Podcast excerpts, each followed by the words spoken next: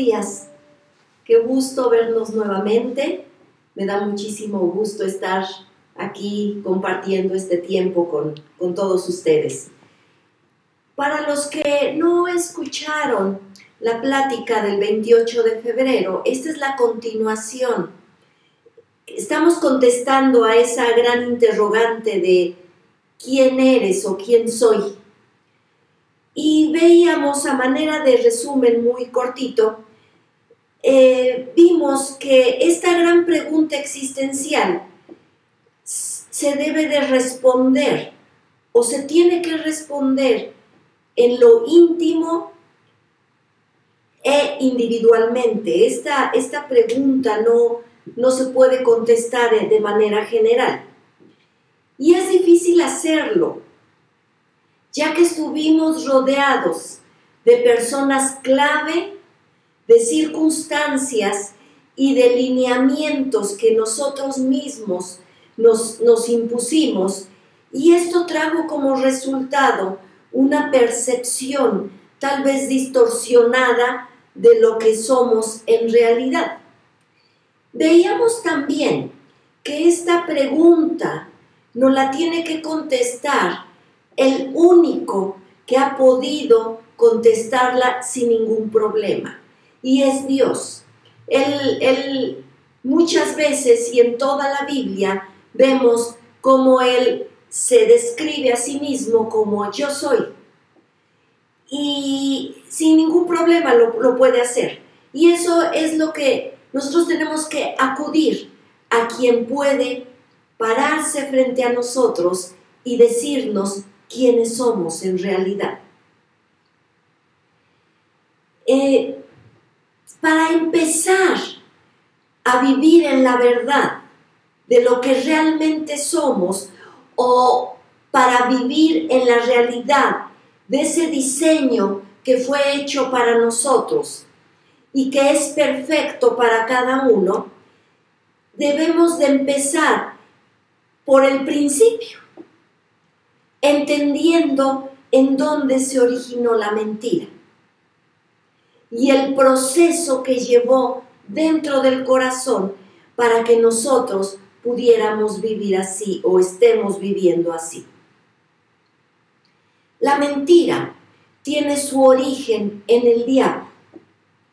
Juan 8:44, Dios, perdón, Jesucristo hablando con los fariseos, les dijo esto muy importante. Ellos querían matar a Jesús. Ellos se, este, hablaban con todos los demás y se decían a sí mismos que eran perfectos, pero tenían problemas en su corazón y querían matar a Jesucristo. Y Jesucristo los enfrenta con su ser, con lo que ellos estaban siendo y les dice, ustedes son de su padre el diablo y los deseos de su padre quieren hacer. Él ha sido homicida, fíjense bien lo que dice, él ha sido homicida desde el principio y no ha permanecido en la verdad, porque no hay verdad en él. Cuando habla mentira, de suyo habla. Y ahorita les voy a explicar por qué dijo eso porque es mentiroso y padre de la mentira. De ahí proviene la mentira. Jesucristo hace estas, estas puntuaciones, fíjense bien. Dice, él ha sido homicida desde el principio. ¿Homicida de qué? ¿Qué fue lo que destruyó el maligno desde el principio? Y fue el diseño original. Ese diseño perfecto hecho para ti y para mí y para toda la humanidad. Acabó con él, lo destruyó. Dice, cuando habla mentira de lo suyo, habla. ¿De qué está hablando? Jesucristo, ¿a qué se refería? Cuando el maligno, y ahorita lo vamos a ver, quiere meter una semilla de mentira en tu corazón, viene de parte de Él. Porque a veces pensamos que es como Dios nos ve o como los demás nos ven o como nosotros mismos nos vemos. Él planta su semilla para que tú pienses todo eso, pero dice, habla de lo suyo, de lo que hay dentro de él, que es la mentira. Pero vamos a ver este proceso, este proceso que, lleva y que se, se lleva en el corazón. Eso siempre va a estar aquí, en nuestra mente y en nuestro corazón. Así es como se, se lleva este, este proceso. Este proceso es el mismo desde el Edén hasta nuestros tiempos. De ahí es como el ser humano se inclina más a creer la mentira que la verdad. Ahí empieza. Aún las cosas grandes de Dios tendemos más a creer la mentira que la grandeza y la verdad de Dios. Por ejemplo, todos sabemos que Dios es un Dios amoroso, que Dios nos ama, nos perdona, nos tiene paciencia, todo eso lo sabemos. Pero cuando enfrentamos alguna situación difícil, nos sentimos solos. Y muchas veces decimos, pero yo me siento sola, Dios, ¿dónde está? ¿Y dónde está Dios si me siento sola, si me siento triste, si me siento desesperada? ¿Dónde está Dios? O este, empezamos a, ver esas cosas que pasan y que a veces es muy difícil para un ser humano entender, como que lastimen a un, a un niño o que esclavicen a una mujer para, para, este, para prostituirse. O sea, eso es muy difícil de entender. Y empezamos, ¿y por qué Dios lo permite? ¿Sí me entienden? Empezamos a creer más esa mentira de parte de, que, como si fuera Dios, pero que es metida en nuestro corazón por el maligno, que creer la verdad de que Él es un Dios amoroso, de que Él es bueno, de que Él no, no desea que, que la gente vive así, ni que los niños sean lastimados, pero creemos más la mentira. Y esto es, sucede por esta situación. El diablo siempre va a querer o va a aprovechar una grieta en el corazón. ¿Cómo es esto? Vamos a ver Génesis 3.1, vamos a considerar nada más esto muy, muy rápido para que espero que me dé tiempo de terminar. Dice, pero la serpiente era astuta más que todos los animales del campo que el Señor Dios había hecho, la cual dijo a la mujer, con que Dios les ha dicho, no coman de ese árbol del huerto, hace esta pregunta como para que Eva empiece esa, esa, este, ese deseo, esa credibilidad que tenía con Dios se empiece como a desquebrajar, a empezarse a agrietar. Con que Dios les ha dicho no coman de todo árbol del huerto y luego le suelta una media verdad, una media verdad, así empieza. Y la mujer respondió a la serpiente, del fruto de los árboles del huerto podemos comer pero del fruto del árbol que está en medio del huerto, dijo Dios, no comerán de él ni lo tocarán, para que no mueran. Entonces la serpiente le dijo a la mujer, no morirán, sino que sabe Dios que el día que coman de él, serán abiertos sus ojos y serán como Dios sabiendo el bien y el mal. Fíjense bien, una media verdad, sí. ¿Fueron abiertos sus ojos? Sí. ¿Supieron el bien y el mal? Sí. Pero fíjense bien, pero fíjense bien, nunca llegaron a ser como Dios. Una gran mentira. Entonces, fíjense bien el proceso. Una grieta que puede ser, es que tú no eres tan bonita como tu hermana, es que tú no eres tan trabajador como tu hermano, no eres tan brillante como, tú no destacas tanto como buen trabajador como, ¿sí? Empieza una, una grieta y se empieza a sembrar esa semilla. ¿Qué pasó? Que se empezó a centrar la atención en lo que no se tenía. Eva empieza a centrar la atención en el fruto que no podía comer. Había muchísimos frutos, buenos, deliciosos, pero ella empezó a fijar su vista. Todo desapareció en ese momento y solo quedó un árbol. Había muchísimos árboles a su alrededor, preciosos, con frutos preciosos, pero ella nada más se fijó en eso. Y entonces empezamos a fijar nuestra atención en lo que no tenemos. Es que es cierto, yo veo que sí es más bonita, sí es más inteligente, sí destaca más, sí, sí, sí tienen más dinero, tienen una casa que yo no tengo, tienen un coche que yo no puedo tener. Empezamos a poner nuestra atención en lo que no tenemos.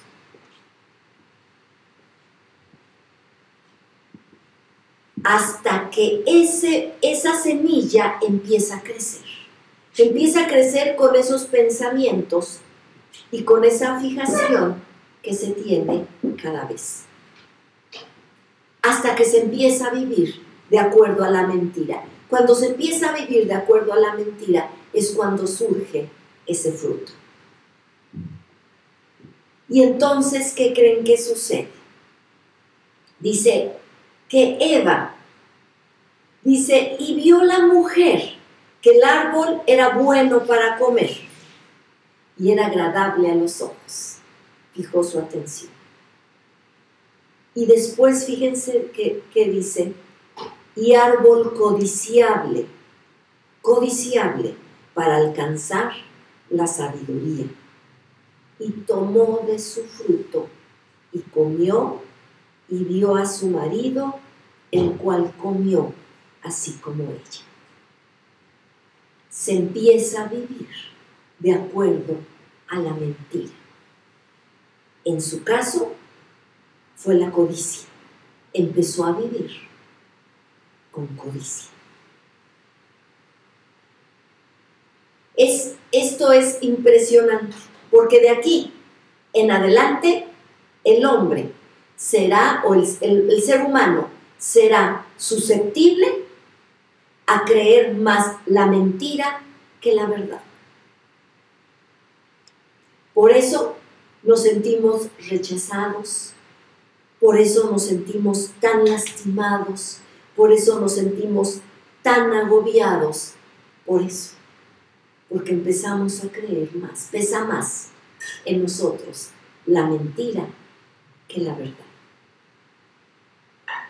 ¿Se puede distinguir la mentira? ¿O que estamos viviendo en mentira? Hay indicadores. No siempre, acuérdense que la mentira es muy sutil y nos hace pensar que nosotros mismos somos los que estamos creyendo eso, que estamos viviendo así, o que así es la vida. Pero sí hay indicadores.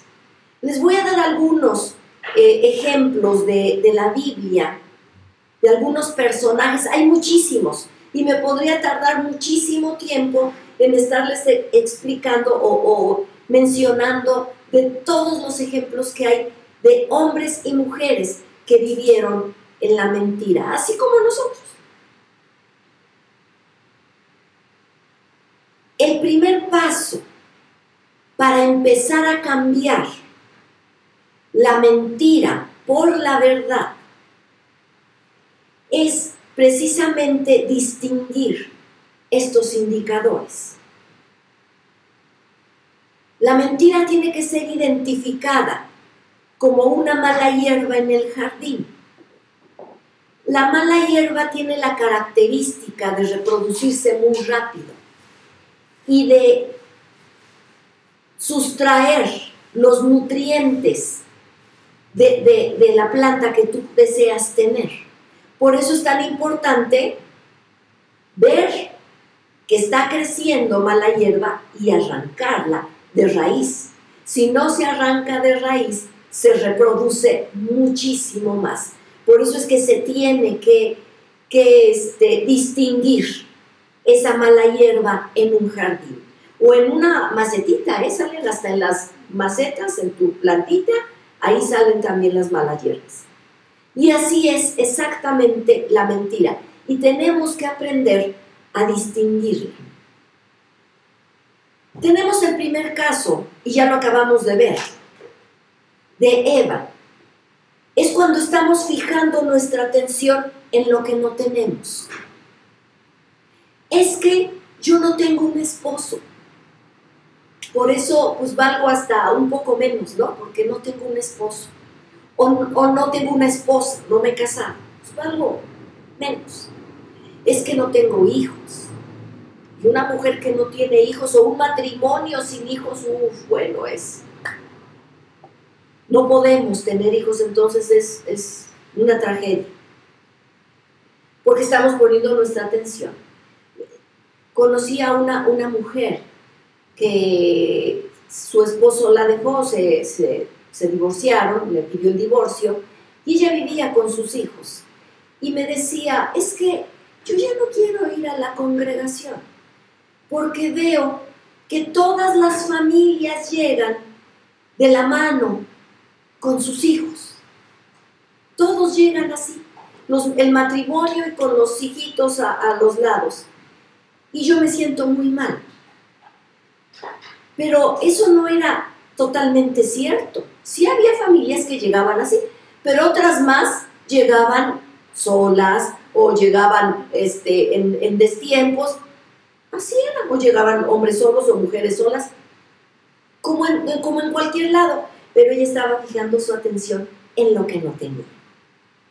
Entonces, este, esas son las consecuencias de la mentira y que vivimos hasta hoy fijando nuestra atención en lo que no tenemos. Es que no tengo eh, ese auto que yo quisiera y que todos los demás tienen, porque, porque no, empezamos a ver y, y nos empezamos a dar cuenta que todos lo tienen, aunque no sea así. Pero nuestra atención está puesta en eso. Ese es el primer caso, fijar nuestra atención. Cuando estamos fijando nuestra atención día tras día en lo que no tenemos. Es que si yo tuviera otra estatura, si yo tuviera otro color de ojos, es que si yo fuera más delgada, si yo fuera más gordita, si yo fuera... Siempre. Si tuviera el cabello rizado, si no tuviera lacio. Así no la pasamos. Así no la pasamos. En lo que no tenemos. El número dos, fíjense, cuando se empiezan a tomar decisiones sin consultar a Dios pensando que no hay consecuencias. Se los vuelvo a repetir. Cuando se empiezan a tomar decisiones trascendentes, hablo, sin consultar a Dios, pensando que no habrá consecuencias. En jueces 16 nos habla de la historia de Sansón. Este hombre que Dios le dio una capacidad, era como un tipo superhéroe, Así era Sansón. Tenía una fuerza que no la tenía cualquiera. Dios se la había dado. Pero esta fuerza que Dios le había dado tenía un porqué. Y Dios le tenía que decir qué es lo que tenía que hacer con esa fuerza.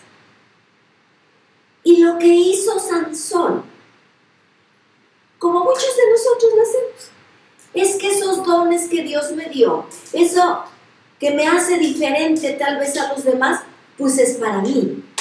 Es para que todo el mundo me reconozca, es para que, pues yo quedar bien, ¿no? Y para yo hacer lo que yo quiera. Y así lo hizo Sansón. Empezó a hacer lo que él quería. Él, como sabía que tenía una super fuerza, es que era así como un superhéroe. Y entonces él destruía a sus enemigos y, este, y él era uno de los jueces de Israel, o sea, de los que de alguna forma gobernaban. Y, y él, Dios le dio especificaciones a su, a su familia de lo que tenía que comer o no, porque era un hombre que desde que nació estaba consagrado al servicio de Dios, que eran los nazarios. Pero él vivió como quiso, vivió como quiso.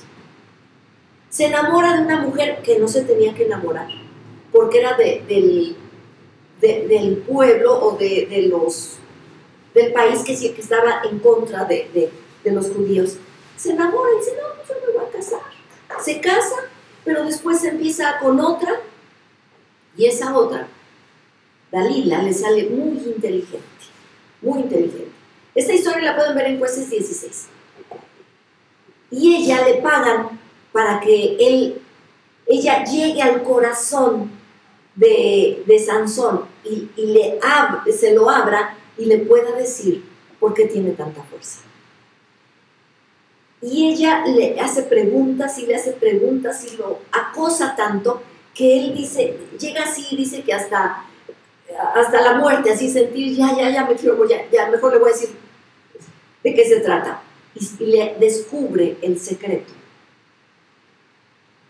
Y le cortan su cabello y no nada más eso, lo dejan ciego. Una tragedia, una tragedia. Se le, se le va la fuerza, obviamente, pero no nada más la fuerza, sino que esa gracia que Dios le había dado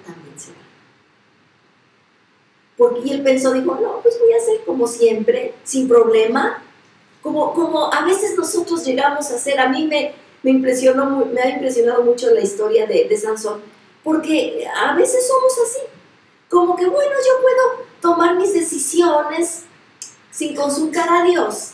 Y total, hasta Dios me ayuda, porque Él varios años los estuvo venciendo con su fuerza, estuvo venciendo a, a los a, los que los rodeaban, a, los pueblos que estaban en contra de ellos. Y los estuvo venciendo y los, los mantenía a raya. Como que, no, pues, así soy. Y este, fíjense bien, ¿eh? pensando que era él el que tenía ese, esa fuerza. No pasa nada. Yo voy a seguir. Como cuando tomamos decisiones de esas trascendentes como hasta con quién te vas a casar.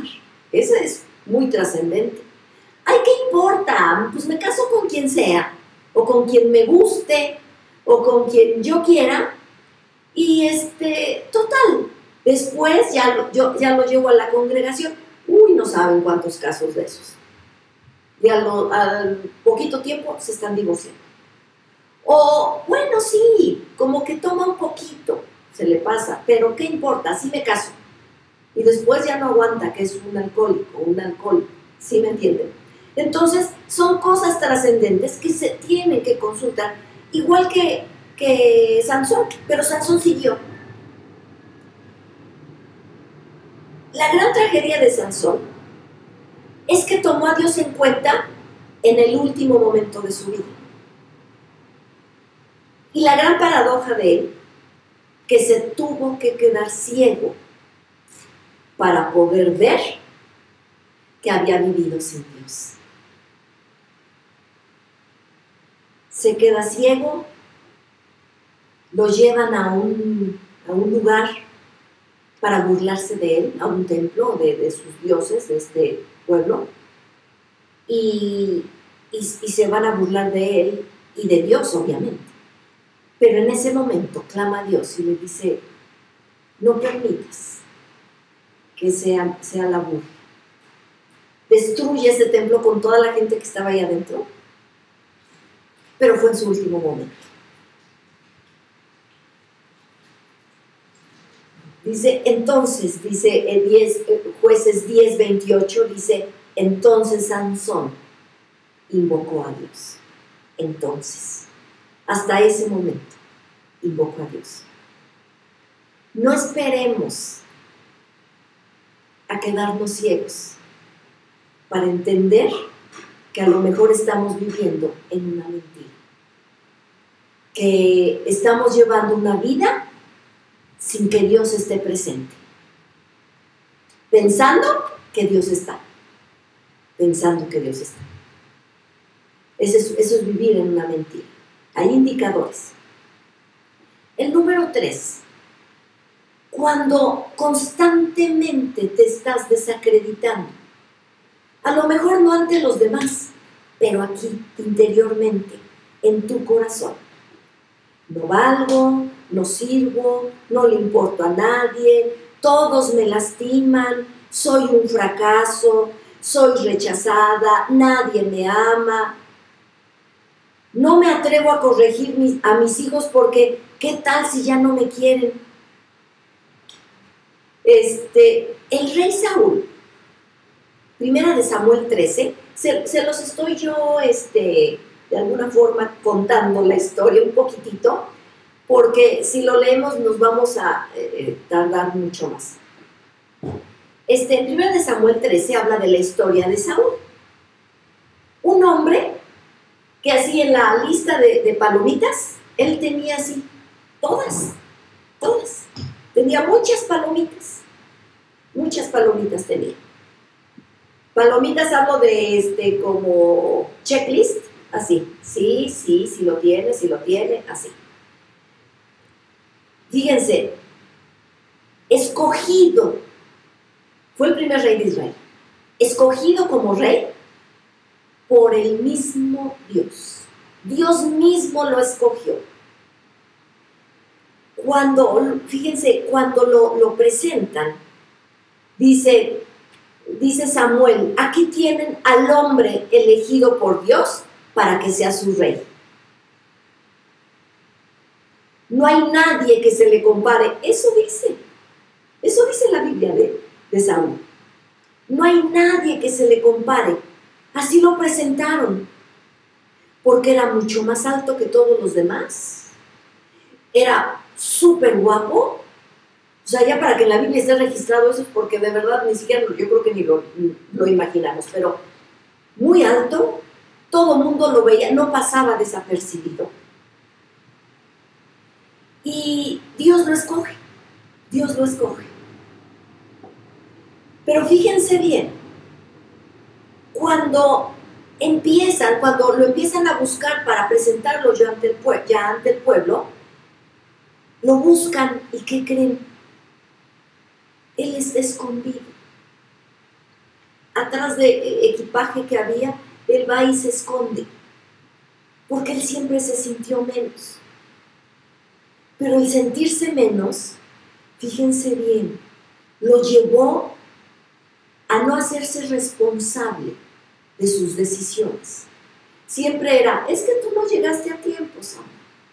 Es que Dios, es que la gente me presiona, ¿Cómo no me voy a equivocar? Pues nunca se hacía responsable por lo mismo. Lo llevó a ser rebelde, a hacer lo que él quiso. Este, y no solo eso, llevó a todo el pueblo a pecar. ¿Sí? Entonces, fíjense bien, cuando nosotros nos desacreditamos, constantemente, constantemente. Probablemente desarrollemos rebeldía, a lo mejor oculta. Probablemente, probablemente, este, nos volvamos desobedientes, nos volvamos, no nos hagamos responsables de nuestras decisiones. Siempre culparemos a alguien más.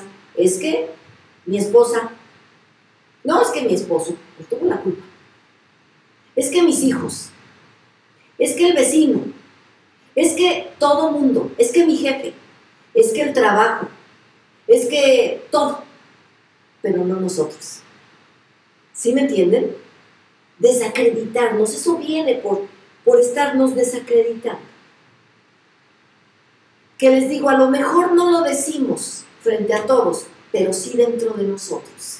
Por eso es que con, con, esto, para ir descubriendo la mentira, tenemos que ser muy honestos con nosotros mismos. Número cuatro, nada más puse cuatro ejemplos, hay muchísimos más, pero nada más cuatro. Pensar, fíjense bien, en la libertad sin restricción. Esa es otra, esa es otra característica de cuando estamos viviendo en la mentira. Pensando que la libertad sin restricción es la mejor manera de vivir como el hijo pródigo pensaba. Él pensaba en la libertad sin autoridad paterna. Igual nos pasa a nosotros. Libertad, no, no, no, que Dios no me esté diciendo lo que tengo que decir, digo lo que tengo que hacer. Que, que mis autoridades tampoco me digan. Yo puedo hacer lo que yo quiera que mi esposo no me diga, que mi esposa no me diga, que nadie me diga. Que nadie me diga, yo sé lo que tengo que hacer. Sin autoridad paterna, fíjense bien,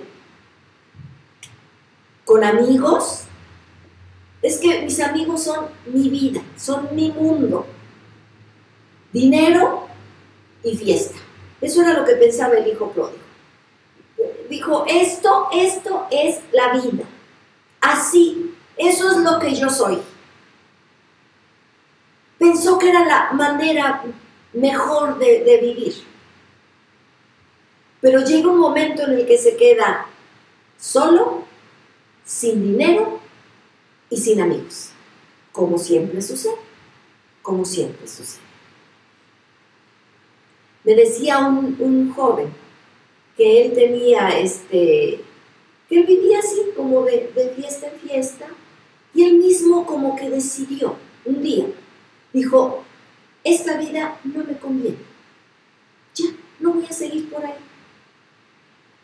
Y decidió ya no ir a ninguna fiesta. Y los amigos pues lo buscaban, dice, me buscaron el primer fin de semana, al segundo ya casi no sonó el teléfono, se olvidaron. No eran amigos, ¿verdad? Entonces, así vemos, así vemos. Pensar que la libertad sin restricción, esa es la mejor forma de vivir. Esa es una mentira. En todos los casos que vimos, las consecuencias no solo fueron para quienes las creyeron y vivieron en ese sistema falso de creencias, sino que su, engaño lo sufrieron también las personas que los rodeaban. Lo vemos con Eva, lo seguimos arrastrando. Lo vemos con este Saúl, llevó a todo el pueblo a que se a, a, pecar. Cuando Dios les había dado instrucciones precisas y los llevó a todos a pecar. Y, y así vemos, así vemos. Entonces, son algunos de los ejemplos nada más. Pero, pero Dios quiere mostrarnos a nosotros qué áreas de nuestra vida son las que están viviendo en engaño o las que podemos estar viviendo engañados. ¿Cuáles son esos pasos que tenemos que seguir para que nuestra vida empiece a vivir en ese nuevo nivel o en ese diseño perfecto que Dios creó para ti y para mí. Fíjense bien, casi siempre escuchamos, es que Dios tiene un gran plan para ti. No sé si han escuchado, yo misma lo, lo he dicho, porque yo lo creo. Dios tiene grandes planes para nosotros. Pero ¿cuáles son esos grandes planes? porque casi siempre pensamos que esos grandes planes son, este, no sé, llegar a ser muy famosos, que todo el mundo nos reconozca, Mínimo llegar a ser como Moisés, que fue el gran legislador de Israel. Mínimo como Abraham, que fue este, el padre de la fe. Como que así pensamos y decimos, bueno, sí, Dios, pero pues no veo por dónde, no, no veo. Pero antes que eso, Dios tenía un gran plan para Moisés, por ejemplo. Cuando lo llama, Moisés le pone una de pretextos, no sabe. Y el último que le pone es decir, pues es que soy tartamudo, no voy a poder, con lo que tú me dices no voy a poder. Pero ¿por qué Dios lo llamó? Para que primero corrigiera la mentira en la que él vivía. Tú sí puedes, Moisés. Lo que pasa es que tu autoestima está muy baja y estás viviendo en una mentira. Eso era lo que, ese era el, primer paso que, que Moisés tenía que dar. Y así vemos con todos los hombres de la fe, con todos los hombres, grandes hombres y mujeres, tuvieron que pasar primero resolver lo que había dentro de ellos. Es, es exactamente lo mismo que Dios nos pide. Eh, uno de los grandes planes de Dios para nosotros es que dejemos, que vayamos ganando terreno en esas mentiras que han, han crecido dentro de nuestro ser. Número uno, pide ayuda al Espíritu Santo. Deja que el Espíritu Santo te indique el punto en el que fue sembrada esa semilla. ¿Cuál fue ese momento doloroso en el cual tú creíste que no valías? ¿O que eras rebelde? ¿O que ya no puedes cambiar? ¿O que vas a ser mentiroso toda tu vida o mentirosa? ¿O que serás enojón siempre? ¿Que serás débil? que te sentirás con amargura siempre, que esa es la mejor forma de vivir. O que siempre debes de ser el fuerte. Siempre, siempre. Tú debes, no tienes que verte débil ante nadie. ¿Cuándo fue eso? ¿Por qué fue eso? Juan 16, 13 dice, pero cuando venga el Espíritu de la verdad, Él los guiará a toda verdad porque no hablará de su propia cuenta, sino que dirá lo que oiga y les anunciará las cosas por venir. Lo que oiga de quién? De parte de Dios. El Espíritu Santo es el conducto directo de Dios para nosotros, para que nuestro, nuestro ser, cuando podamos contestar quién eres, pueda ser de acuerdo a lo que Dios dice individualmente de ti. No versículos aprendidos, porque no saben. He, estado con mujeres muchísimo tiempo, he enseñado eh, este, clases de mujeres mucho tiempo. Y siempre que se hace esta pregunta, ¿quién eres? Entonces empiezan a decir, no, pues yo soy este, una hija de Dios, yo soy real sacerdocio, nación santa, pueblo adquirido, no es que yo soy este su tesoro precioso, es que yo soy, bueno, empiezan a decir, pero su vida, su vida está viviendo en total fracaso o estamos viviendo en total fracaso. ¿Sí? No es eso, es que podamos vivir completamente seguros de quién somos, porque Dios ya nos lo dijo aquí en el corazón y lo vivimos cada día. Segunda de Corintios 3:17 dice, ahora bien, el Señor es el Espíritu, y donde está el Espíritu del Señor, ahí hay libertad. Es, eso es lo que tenemos que, que entender primero tenemos que dar ese paso de descubrir ¿Dónde está esa, esa planta que nos está dañando? Pueden ser muchas cosas, puede ser la amargura, el dolor, el resentimiento, el enojo, este, muchísimas cosas. El deseo de estarme siempre defendiendo de todo el mundo. Ah, no, yo tengo que, y yo, yo no me dejo de nadie, yo no me dejo. ¿Sí me entienden? Y no dejárselo a Dios. Entonces, todas esas cosas tenemos que irlas descubriendo de dentro de nuestro corazón. Entonces, el Espíritu Santo nos va a ayudar. Después, toma una libreta, una pluma, anota. Una vez que hayas identificado con la ayuda del Espíritu Santo, escribe lo que acabas de identificar. ¿Es una mentira acerca de Dios? Como, pues es que Dios no es tan bueno. Él nunca me va a bendecir a mí. Él nunca me va a escuchar.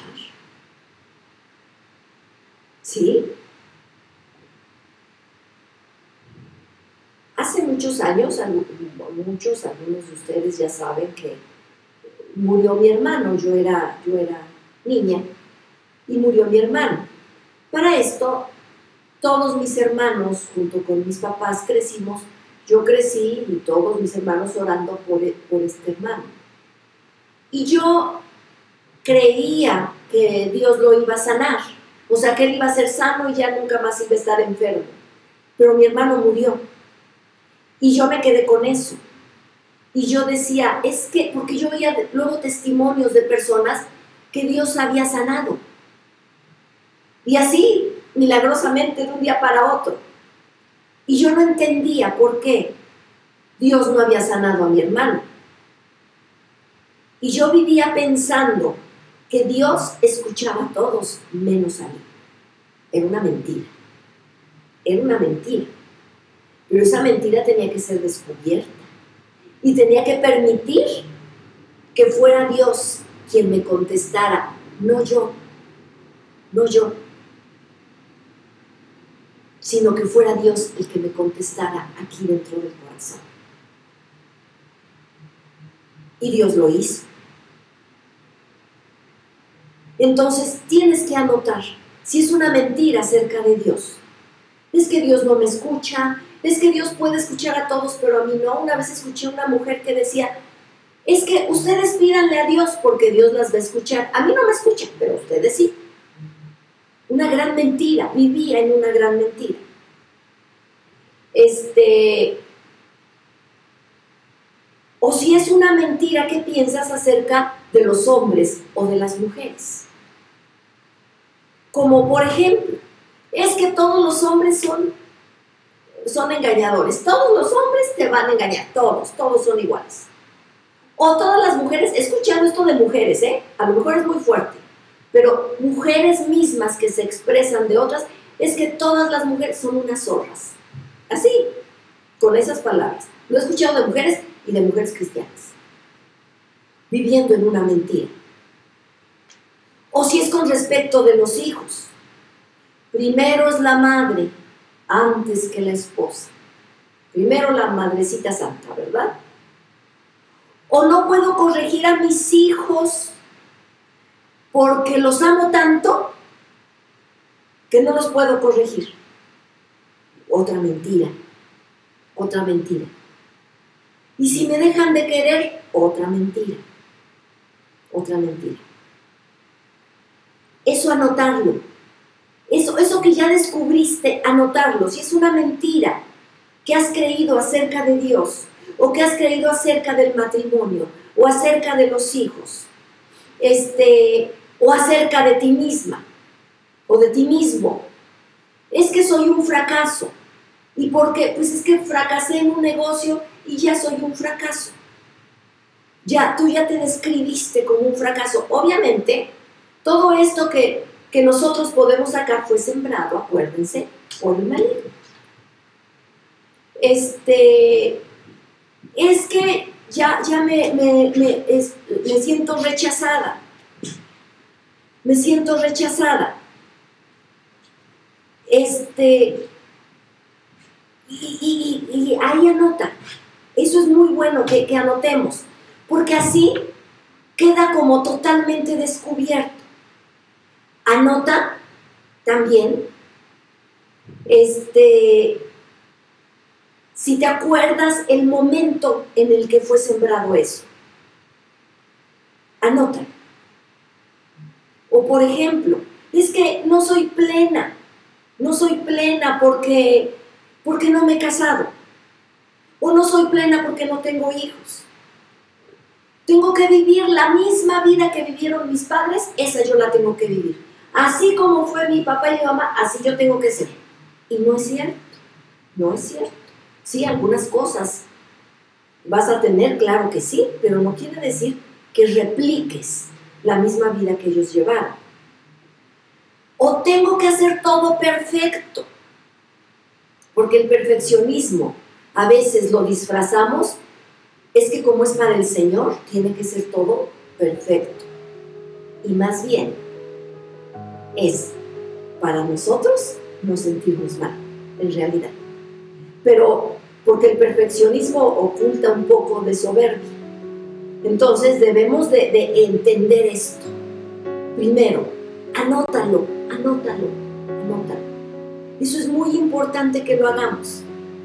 Y que si vienen otras cosas, las anotes. Esa libreta es tuya, nada más para ti, nadie más la va a ver o la tiene que ver. Ese, es otro de los pasos. Pide ayuda al Espíritu Santo. Primero, empieza a, a identificar si hay algunos signos de que tú estés viviendo en una mentira. Luego, pide ayuda al Espíritu Santo. Créanme, Él siempre nos va a llevar a la verdad. Anota, ten tu libreta, ahí anota a la hora que tú tengas ese tiempo, date ese tiempo en, el que tú estés tranquilo y anota. Después anota qué es lo que Dios dice de ti.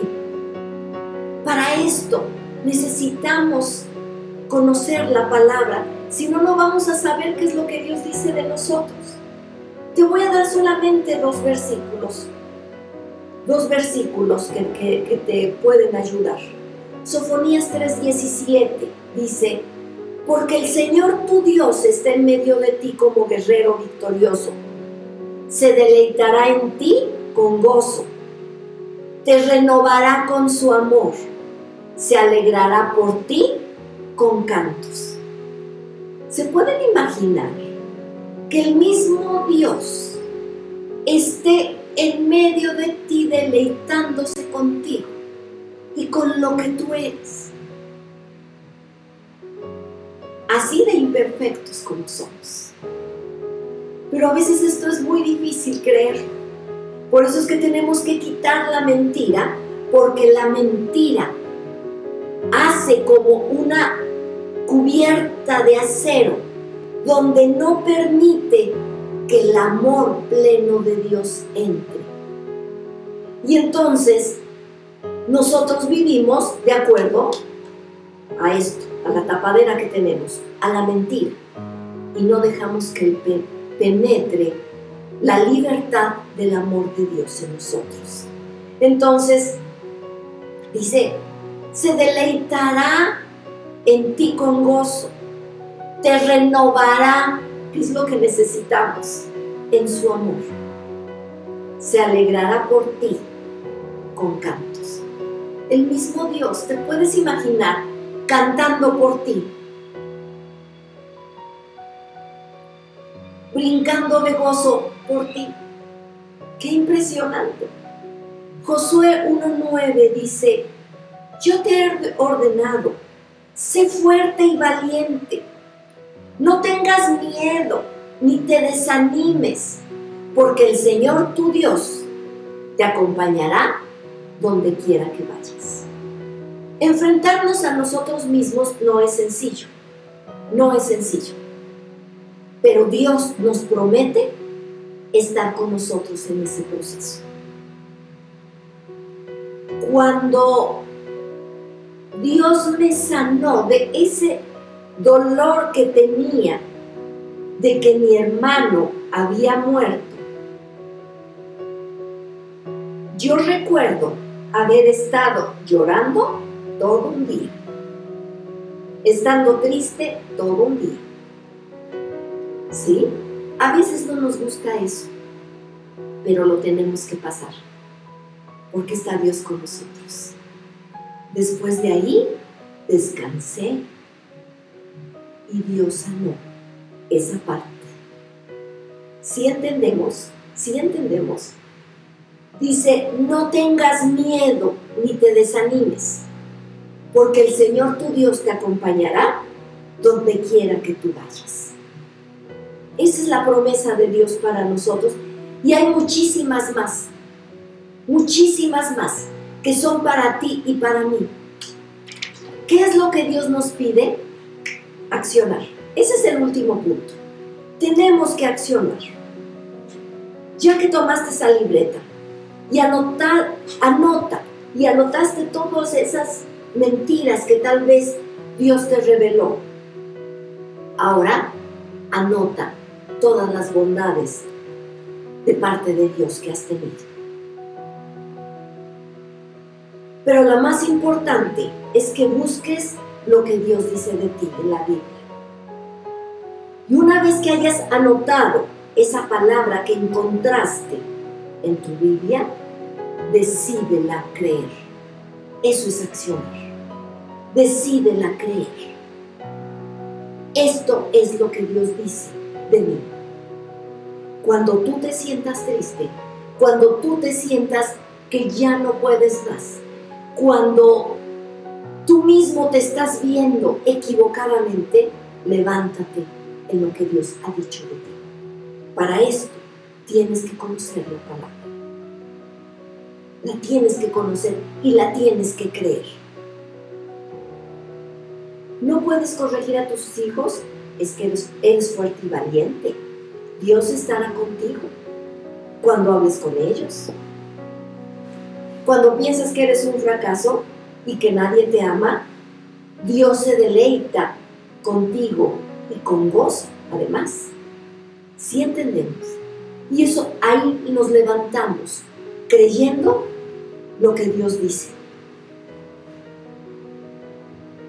Para terminar, vivimos en un mundo que trata de definirnos de acuerdo a sus parámetros y a sus estándares de mentira y estamos expuestos a ser engañados cada día. Pero con nosotros está al que venció al mundo. Eso lo dijo Jesucristo. Aquel que llegó a ser rey y nació en un pesebre. El que siendo dueño de todo, oro y plata, cabalgó en un pequeño burrito. Aquel que era totalmente puro y santo fue crucificado como un criminal. Y él mismo resucitó con poder, solo para mostrarnos que podemos, con su ayuda. Pablo decía, sin embargo, en todos somos más que vencedores por medio de aquel que nos amó. Ese Dios tan poderoso que dio su vida por ti y por mí, el mismo y que resucitó, el mismo está con nosotros y nos da la garantía de que nosotros podemos vivir en la verdad en su verdad para nosotros. Y para, como último, les quiero presentar una, una lámina. Dice, y Moisés dijo, ¿y quién soy yo para semejante tarea? Y Dios respondió, yo estaré contigo. Y después dice, no es quien tú seas, es con quien más. Eso es lo que nos define. Yo soy el reflejo de con quién voy. Y vamos con nuestro gran Dios. Que Dios nos bendiga a todos y nos vemos muy pronto.